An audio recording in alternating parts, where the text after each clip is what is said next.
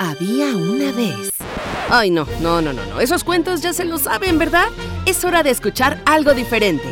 Bienvenidos, al podcastito, donde te contamos cuentos cortos medio locos. ¿Están listos para escuchar la historia de hoy?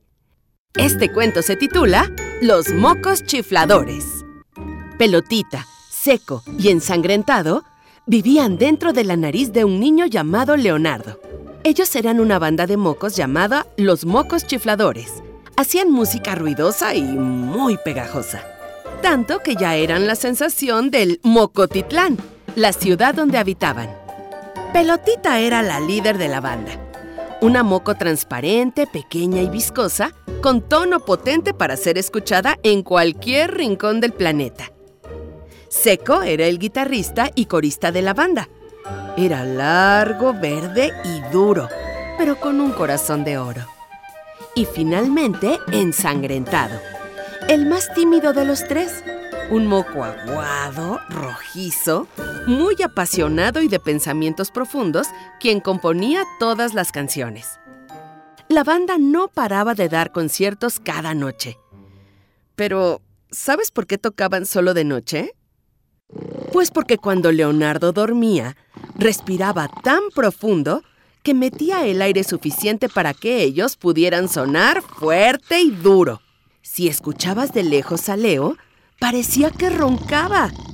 Pero en realidad era el rugido de los fans de los mocos chifladores. Llegó el día en que el grupo musical iba a grabar su primer álbum. Estaban todos emocionadísimos. Pelotita gritaba de emoción. Pero algo terrible estaba por suceder. Leonardo se había contagiado de un horrible resfriado.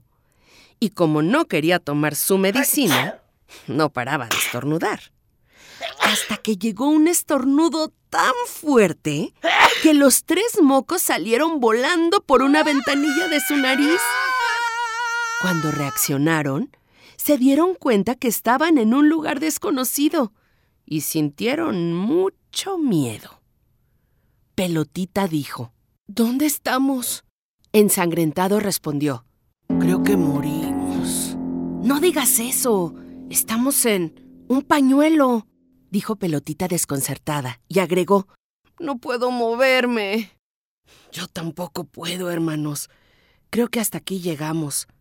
Nos van a mandar al bote de basura y pasaremos a la historia como la banda que pudo desplazar a los Beatles, dijo ensangrentado. Basta. No vamos a morir. Yo estoy seco, entonces no me pego al pañuelo tanto como ustedes, así que voy a tratar de ayudarlos. Seco se movió como pudo y jaló con fuerza a Pelotita, quien salió rodando fuera del pañuelo. Gracias, Seco, dijo con felicidad la pequeña Moco. Ahora voy a ayudarlos. Miró a su alrededor y vio unos dinosaurios de juguete con colas puntiagudas con las que despegó a seco. Y entre los dos ayudaron a que Ensangrentado pudiera liberarse también. ¿Y ahora cómo volvemos a Mocotitlán? preguntó Seco mirando de lejos la nariz de Leonardo, que ya dormía en su cama. Creo que debemos aceptar nuestro fin, hermanos, This is the end, como decían los Doors, dijo ensangrentado. ¡No! ¡Vamos a volver y grabar nuestro disco! dijo Pelotita con decisión y agregó. Miren, ahí hay unos bloques de juguete.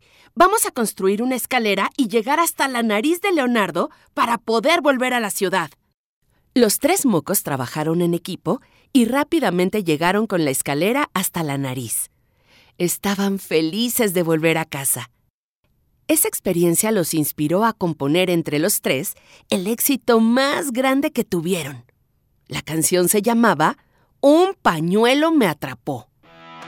Y se dieron cuenta de que cuando trabajan juntos y unen sus talentos, las cosas salen mucho mejor. Ahora los mocos chifladores están de gira mundial y tal vez muy pronto lleguen hasta tu nariz para dar un gran concierto.